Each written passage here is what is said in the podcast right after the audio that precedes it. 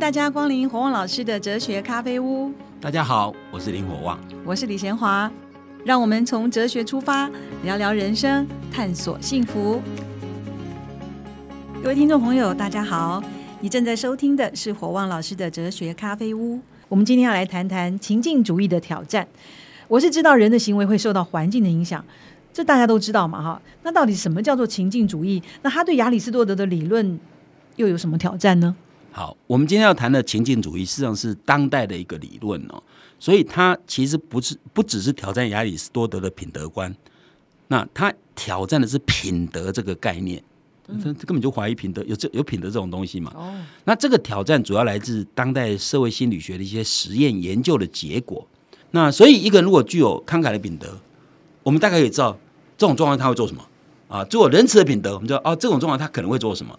那这是品德的一个很重要的主张。可是当代的情境主义就是发现到说，哦，真的这样吗？所以他们是利用一些实验来怀疑品格对行为真的有具有这样的解释力吗？更极端就是说，有的甚至于怀疑说，有品格这种东西吗？那所谓情境主义，就是他们发现到说，一个人身处的社会情境的差异性，用它来解释行为。绝对比品格更具有解释能力，或者他们认为说，其实决定一个人行为的是环境，而不是品格。那我们刚刚讲一个人会做什么，是他品格发自内心去做什么嘛？那情境主义就怀疑这样的说法。只是他没碰到，如果碰到他就不一定能有那个品格。所以情境主义认为说，其实是环境决定嘛，哪哪有什么品格决定？所以，所以他们认为说，其实决定性的因素其实就在一个人所处的环境啊。这这当然对，不止对亚里士多德提出挑战，也对。所有主张有品德的人是一个很大的挑战呢。那但是我们一般的想法很很容易理解，说环境事实上是对人的品德会有影响。所以以前有孟母三迁嘛，孟子就孟子的母亲就怕学坏了嘛，所以搬了三次家哈。所以一般人不会怀疑说环境对人的行为产生影响。但是但是情境主义最大的不同在于说。他认为环境才是决定行为，而不是品格决定行为。我我们只会说，哎，品格会受环境影响，但是品格还是决定行为嘛？哈，如果你是品德论者，当然一定觉得说，决定一个人行为当然是品德嘛，不是行，不是环境嘛。但是，但是情境主义者就认为说，根本不是，根本就就是情境啊。那我现在讲说，他们是当代的主张，因为他们当代透过科学实验的方式啊，我举几个他们呃社会心理学家所做的实验呢。第一个是儿童诚实的一个实验，那这个研究很古老，从一九二零年代哦，许多组织跟跟跟对这个宗教跟道德教育很感兴趣，他们就对美国的数千名五年级到八年级的学生哦，研究他们的诚实行为。那这个是他们做一些设计哈。那实验发现哦，在同样类型的情境之中，重复测试诚实或不诚实。个别儿童相当一致或稳定，一直就在同一个情境。比如说，我们测试一个孩子在考试会不会作弊。比如说，那会作弊的孩子，几乎在考试的情境他都会作弊，蛮高的啊。比如说，回家会会说谎的，或者会会随便从家里没有经过父母允许拿走东西的孩子，他在这种情境下稳定性蛮高，就就是就是会这样做的人，呃。下次再测试同样的情景也会这样做，但是最大的差别在于跨情境的时候相关性很低。所谓跨情境，就是说一个孩子在考试会作弊，是不是在家里就会拿钱？这个跨情境就不一样。一个孩子在考试会作弊的的孩子，跨情境跨不同情境，就是在家会不会偷东西这个情境啊，就不一样的情境。但是考试作弊跟在家偷东西两个不同的情境嘛。那一个孩子在考试会作弊。在家会不会偷东西？相关性就没有那么高，对，相关性没有很高。所以换句话说，他们认为说，其实每每某一种类型的情境表现诚实的孩子，在另外类型的情境啊，就不一定诚实，你知道吗？而且诚实度并不高哈。那所以，所以儿童在很少儿童是在各种情境都表现非常非常一致哦。嗯，那表示改变孩子诚不诚实，不是他的品格，而是环境。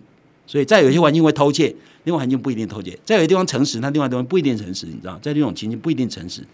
所以，所以他们的实验发现说，哈，大多数的情况是，大多数人来讲，基本上是有时候欺骗，有时候不欺骗，并不是所有人从头都欺骗到底，也没有人，也很少人是从头都都都都诚实哦。那看环境，他他们研究发现到说，每次都欺骗的人大概少于百分之四，从来不欺骗的只有百分之七。这代表说，对大多数人来讲，其实欺骗不欺骗看情况嘛，对不对？那当时的环境，对，所以所以研究者市场他关注就是那些多数人，他不会看到那少数人，因为少数人是有些人是有些少于百分之四人是都欺骗了哈，啊啊，大概有百分之七人都不欺骗嘛哈，这种这种他不管，他管百分之八十九的人哦，就是基本上是欺骗或不欺骗看状况哦，所以他们认为说，那如果这样的话，那代表环境解释。一个人会欺骗或不欺骗，显然大于品格嘛。你总不能说测试的百分之八十九都是不诚实的孩子，或者都是诚实孩子，因为有时候有时候不诚实，你怎么说他是诚实还是不诚实呢？所以表示大多数人是因为环境而决定他的行为。好，这是第一个实验哈。那第二个实验非常有趣，这个实验就是实验者故意在一个大卖场的一个电话亭那个放了一毛钱，然后看这个从。进打电话的人出来以后，实验者故意在电话亭外面，呃，掉了一叠文件，看这个从电话亭出来的，嗯，因为我在电话亭换换一毛钱，比方进去打电话的人会捡到一毛钱嘛，哦，出来人会不会帮忙捡文件？结果放一毛钱的结果有十六个，会有十四个会帮忙捡文件，就看到哦，外面有个人文件正好掉了，然后十十六个拿到一毛钱，有十四个会捡。如果那个实验在电话亭里面不放一毛钱，然后然后测试没有拿一毛钱，打完电话出来看到有人掉了文件，会不会帮忙？二十五个里面只有一个人会帮忙捡，所以他们认为说，你看一毛钱是一个微不足道的环境改变，对不对？但是却可以解释为什么原来十六个有十四个会帮忙，没有一毛钱，二十五个只有一个人会帮忙。你难道觉得说我们测试的十六个人是特别有道德，然后另外那二十五个人是特别没有道德吗？这是一个随机取样嘛，所以一般大概就是一般人嘛，哈。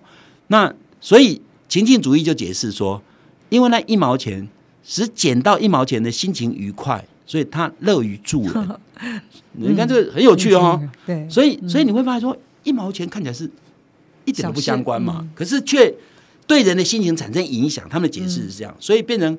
乐于帮忙比较多，真的耶。所以这个实验的意思是，环境比较重要，环境改变，人的行为也会跟着改变。所以情形主义认为说，那你看，所以你用品格来做预测力显然很弱，环境很容易。这是第二个实验了。嗯，第三个实验其实就是非常有名的一个学者叫汉娜·厄兰的很重要的概念叫平庸的邪恶。一般来说，我们在每天在路上碰到陌生人哦。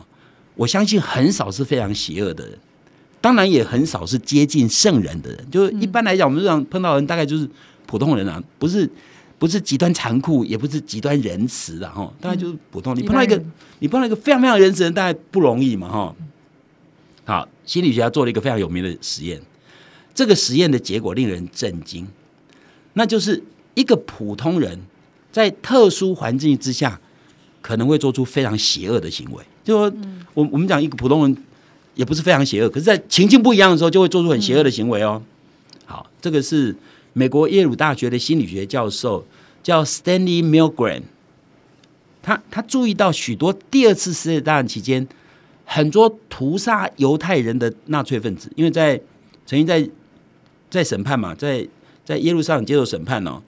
审判的时候，他们提的理由都是，呃，我只是服从上级的指示而已。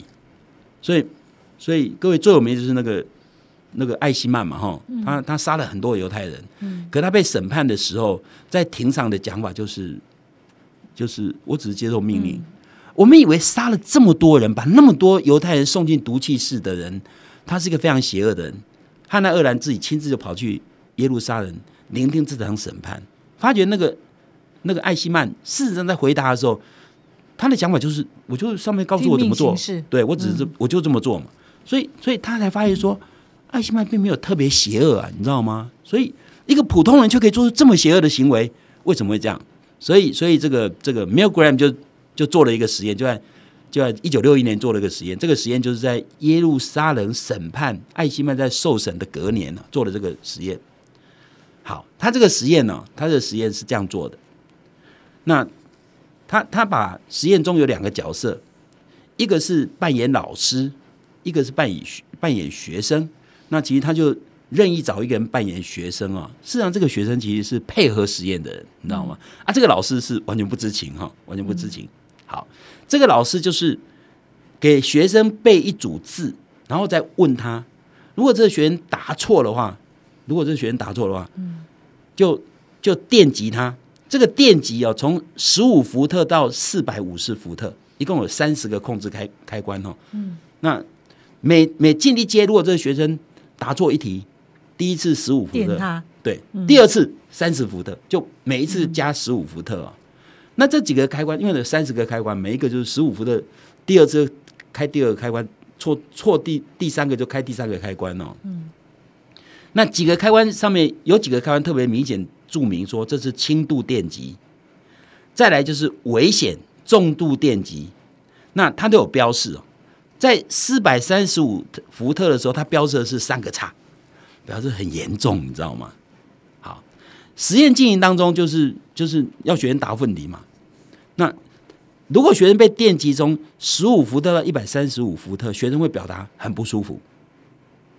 那如果学生会有痛苦的喊叫，跟说我有我有可能有心脏病啊，这时候大概是一百五十到两百八十五伏特，明白表示说我不要参加实验了，你不要再跟我做。这时候大概三百伏特到三百一十五伏特，实际上三百伏特那学生可能都是撞墙，你知道吗？就是当然他表演啊，要配合实验，他假装的对。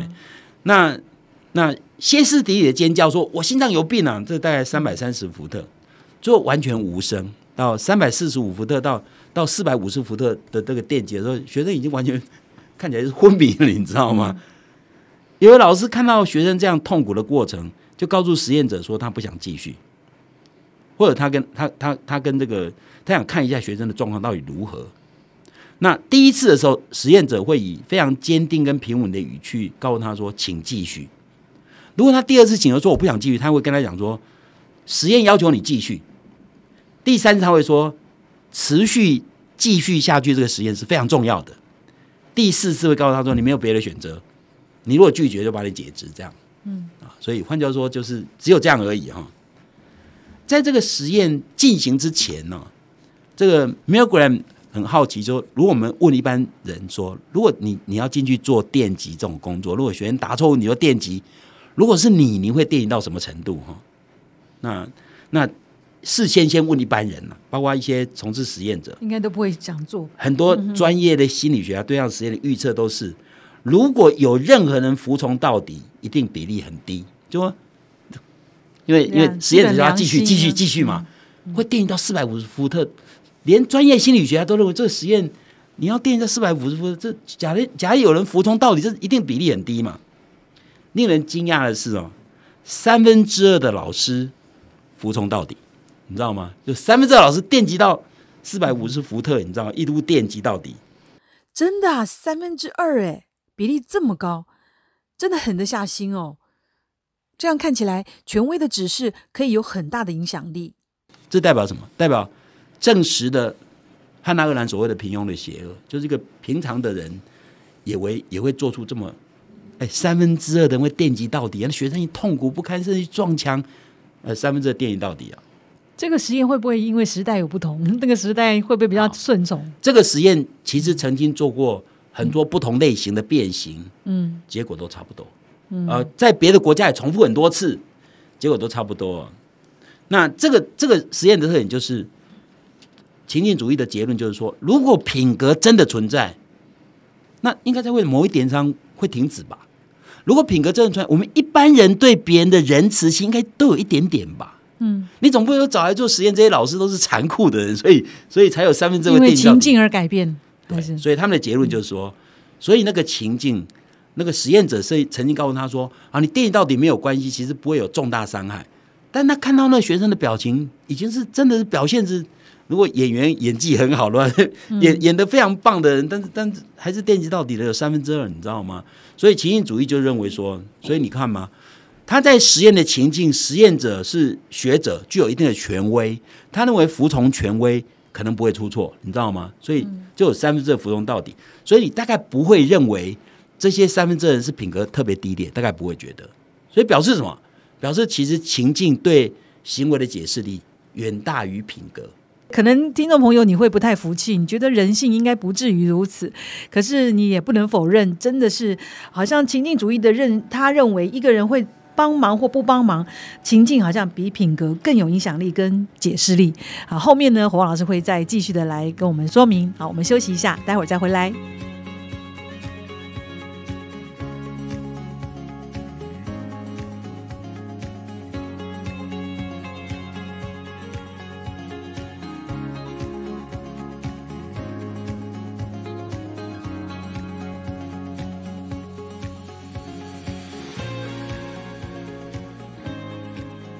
欢迎再次回到火旺老师的哲学咖啡屋。我们今天是谈到情境主义的挑战。刚才火旺老师讲了三个很有趣而且很很惊险的实验哈，还有第四个是善良的撒玛利亚人。我们请黄老师继续跟我们说明。那那这个实验其实就跟这个撒玛利亚人故事有关哦。那实验的受测者是美国普林斯顿大学神学院讨论课的学生。那他们就告诉他。在检查完这个撒玛利亚人这个故事以后，然后才做他的实验，说现在做在这里做讨论课，等一下你们要去做群体报告，要到另校园的另外一个地方做群体报告。就他们正好讨论撒撒玛利亚人这个故事之后，然后就说啊，等一下你们要到另外一个地方做报告哦，那你要做个别访问哦。那那那那那那这个实验者故意在他们要往另外一个地方去做。报告的会场中间安排一个人，你看到在一个美丽的普林斯顿校园，你看到一个很醒目而且不寻常的一面，那就是以有一个配合实验的人摔倒在走道上，显得非常痛苦，咳嗽呻吟，然后就要测试说，经过的那些神学院学生哦，他们要去另外地方做报告嘛，会不会留下来帮忙？结果结果是这个实验发现呢，当学生相信他们还有时间的时候。有百分之六十三会过去帮忙，认为自己的时间正好的学生里面，有百分之四十五会去帮忙。因为他们已经快迟到的学生了，只有百分之十会帮忙。好，这个实验就告诉你说，其实时间的紧迫性会决定一个人会不会帮忙。尤其有有有，也许有人认为说，哦，这个实验至少证明有一种品格存在，那就是时间许可的时候我可以帮助别人。但这样讲法说不通，你知道，表示时间才决定你要不要帮忙。所以这个实验也很简单。如果在一个很明显会要求别人帮助的情境之下，却因为时间因素，你你不会做出帮忙，那是不是代表情境主义的主张是去正确的？因为影影响一个行为产生的因素，主要是情境而不是品格嘛。所以这四个实验就是情境主义者挑战挑战这个品德论者，不管你是亚里士多德或者其他的主张者，都是一样。好，这是。这是讲的，讲的透过实验来来挑战这个这个品德的主张的说法。那另外还有一种方面来挑战挑战这个品德的主张的说法，也是站在情境主义这一边哈。那这个概念叫道德运气，这是当代英国哲学家。什么是道德运气？对，所谓道德运气就是这样。那我们一般人，我们一般人都认为说。从从不从事道德行为，或会不会做出有道德的行为，其实是决定在自己，没有所谓运气的成分嘛，对吧？一般都觉得说，那你会不会做这种东西是是你的品德嘛，跟跟运气没有没有关系啊？那所谓的道德运气是指在道德上有意义而且有价值的东西哦，却超出你能决定的因素之外。那也就是说，哎，我们以为道德都是我做，我是主动者啊，我怎么决定是怎么做嘛？可是事实上，道德运气的概念就告诉你说，哦，其实你某些因素跟道德因素有关，但它根本不是你能掌控的东西啊。举个例子比较容易说明啊，比如假设今天有个孩子从地上捡起一块石头，往空中一抛，然后石头会掉下来，没有造成任何伤害，其他同伴就说你好无聊哦，对不对？如果他往空中一抛掉下来砸到一个人头，头破血流，哦，他会不会受到很大的谴责？当然会，都是往上一抛。一个掉下来没事，一个掉下来有事，那那一个运气就是运气啊，就是运气啊。更简单的例子就是说，假设有两个人，一个人是酒醉驾车，嗯，回家没事；一个是酒醉驾车撞到人了，或者撞死人了，那你会觉得哪一个会受到道德谴责比较严厉？当然酒醉驾车撞死人比较严厉嘛。呃，很多人酒醉驾车，各位你知道，可是你知道，我们严格讲哦，酒酒醉驾车没有撞死人，跟酒醉驾车撞死人，这两个品德一不一样？一样啊，一样啊。可是一个人会被很严重的道德谴责啊，一个不会啊，因为一个没有撞死人嘛，对不对？所以道德运气的概念告诉你说，其实环境决定你的道德评价，不是你的行为决定你的品格，品格一样坏嘛，对不对？酒醉驾车是不是一样坏？撞死人跟不撞死人有什么差别？撞死人跟不撞死人跟他的品格没有影响，你知道吗？可是却是撞死人这件事情决定他他要受到道德谴责，很严重的道德谴责。跟你讲的道德运气是跟情境有关，也是为了强化这个情境主义对，。这就是因为环境决定你嘛，不是你决定环境嘛，因为环境不是你决定的，对不对？所以你会不会撞死人？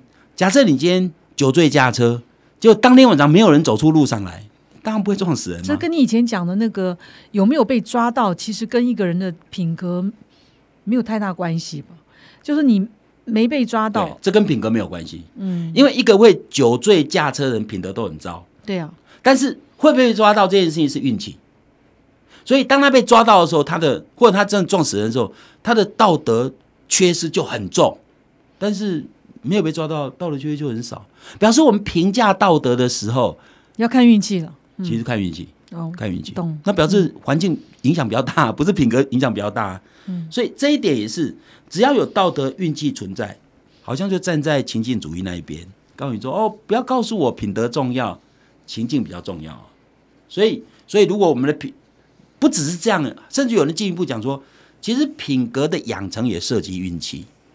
比如说，如果你从小生长的家庭环境是一个非常糟糕的环境，那你非常有可能你比较不容易养成比较好的品德，对不对？所以一个人环境可能会影响你的你未来的结果。那环境是运气啊，有人决定自己的出身吗？有人决定自己的父母是谁吗？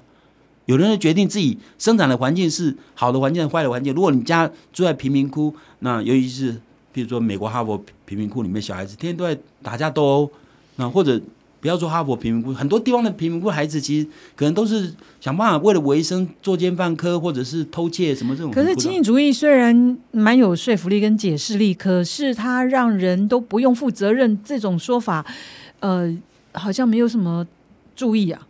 哦可以释怀，可是嗯，我可以不用为我的没有品德而负责任。好，基本上就是这样。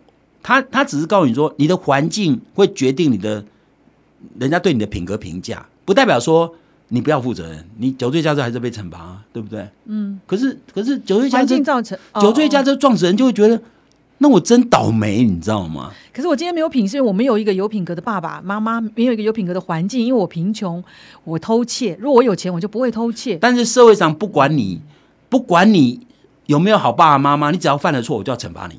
那情景主义就不公平，哦，情景主义就是说，可可见你的运气不好。你的运气不好决定这个事情啊，对不对？假设你今天，假设你今天运气不好，所以你的环家庭环境不好，使你会作奸犯科，你还是要被抓啊！你不能说因为我环境不好，我就不用不用负责啦。所以，我前面讲道德要求就是，我不管你出身背景如何，你你只要做错事，我就要惩罚你，不然社会没办法维持秩序，你知道吗？所以基于社会维持秩序，你只能说你倒霉嘛，你知道吗？嗯，所以情境主义的优点就在这里啊，就是说你看。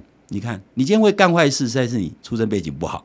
那出身背景不好，你其实不用负责，但你要负，但你却对于你做出来错误行为，你要付出代价，对不对？不过情境主义有一个好处，就是说，当我知道环境会使我犯错的时候，我就逃避那个环境呢。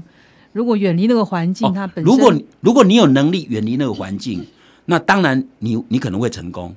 但你要知道，如果一个人不费吹灰之力就可以不要有那个环境，不是比较好吗？所以有些人的道德养成是比较累，对不对？因为他的环境可能不好，嗯那不代表情境决定你的后来的结果吗？嗯，所以情境主义说还是有影响。对，就嗯情境就决定一个人呢、而且而且事实上，情境主义也认为说，不是只有品格养成哦，连品格的持久性都可能要靠运气。比如说，比如说你的品格是不是够坚定？有时候可以透过洗脑，你知道，假设你今天你你被抓去，然后被洗脑的你，搞不好你就变会不一样，或者或者艾艾滋海默症的人，他在临死前他可能品格完全相逐渐消失，你知道吗？所以像这种东西都是或或者一个囚徒被关在纳粹集中营。你你很多东西都会，你道德原来道德价值可能会崩溃，你知道吗？所以所以换对，嗯所以换句话说，其实其实情境主义的优势就在于说，那你看一个人会展现出怎么样的品德，其实根本不重要，重要是环境决定你，你知道吗？所以情境主义对品德的挑战就是说，不要跟我讲品德，因为品德的影响力非常有限，反而是环境的决定力来的大。所以这是对任何品格主张的的一个挑战哦。哇，情境主义真的对品德是很大的挑战。那甚至于当代还有更更激进的讲法，当代有个伦理学家叫哈门 Gilbert Harmon，他认为品格根本就是虚幻的，根本没有这种东西。这种说法太过了啦。他的意思说，品德其实是这种假设。我们假设有一种品德叫仁慈，所以我们说哦，这个人为什么做这个行为？因为他仁慈嘛，你知道吗？然后其实这也是一种幻觉。那所以对他的讲法来讲，人民是想证明自己是对的，所以用这种方式来解释说啊、为什么这个人为什么这样做，是因为有品德。所以人是用想用品德来解释人的行为，其实根本就没有嘛。那没有你怎么解释那些真的仁慈的行为？有人假设啊，假设有仁慈啊，假设有仁慈这样的品德，其实没有啊。那慷慨明明就是有啊，你假设他没有，那是因为你假设有慷慨这个品德，那你怎么解释慷慨？因为他认为，呃，慷慨是我们自己假设的啊，慷慨是我们人创造出来。简单讲就是这样。其实一个人做了什么行为，这种都是因为环境决定的。他他不是他不是他不是哦，今天慷慨，明天不慷慨，所以它不是一个品格。因为他不是品德的原因在于说，他认为没有品德的原因在于说，你就是一个人在某种情形之下会做出什么样的行为。今天在这边做这个行为，另外在另外做另另外的行为，那你把这些行为说哦，为什么会这样一致性？你说哦，这叫慷慨，其实根本就是人创造出来的。简单讲就是这个意思哦。比如说我举个例子，你觉得饭前吃水果正确还是饭后？是很多很多理论说法。如果你相信饭前吃水果是正确，你可以 Google 一下，一定有很多证据帮你讲话我。只选那些对对对对我想看的部分。如果你认为饭后吃水果才是正确，你可以 Google 一下有没有主张饭后吃水果，嗯都有你永远可以找到证据。所以他的意思说，品德其实就这么一回事，是我们创造出一个这样的东西，这是虚幻的，然后我们来用来解释一般的行为。其实一般的行为就是用情境解释就好，根本就不需要创造出这样名字，不然怎么有人呃这时候诚实，这时候不诚实呢？嗯，那就是情境嘛，哪有什么诚实这个品德？所以他们的东西是当然是更进一步啊，它等于整个摧毁了品德这样的概念。所以我要讲的意思就是说，品德这个想法在我们日常生活里面是没有人会怀疑的，我们一般人都认为如此。但你却发现到有很多矛盾的现象出现。一个我们平常认为普通人会做出非常残暴的行为，一个我们认为是慷慨的，有时候却是好像没那么大方，你知道吗？就像这些东西到底是什么？是环境决定一切，还是品格决定一切？如果环境决定一切，那所有的品德品德主张都化为乌有哈。当然，我们不能接受这样的主张，所以我们下一次再来讲说，那品德论者怎么面对这样的挑战？哇，听到这里真的想继续听下去啊！不过我们还是要等待下一个礼拜。今天讲到情境主义，也讲到道德运气，还有甚至到最后说品格就是虚幻的。这个样的说法，可能很多人是不太服气哈。那因为他是这样讲，就是假设没有品格这个东西，你会发现都是处境决定了人的行为。那不然为什么平凡的人会会做出邪恶的行为？然后呢，这个呃测测试的老师面对痛苦的学生，居然电击到最高强度，这些人真的本身就邪恶吗？其实不是，所以刚才黄老师说，他那个哈曼的结论是说，只有处境没有邪恶。好，我想很多人跟我一样，存着一些呃非常非常好奇，想要继续的了解。那我们就下一次再见喽。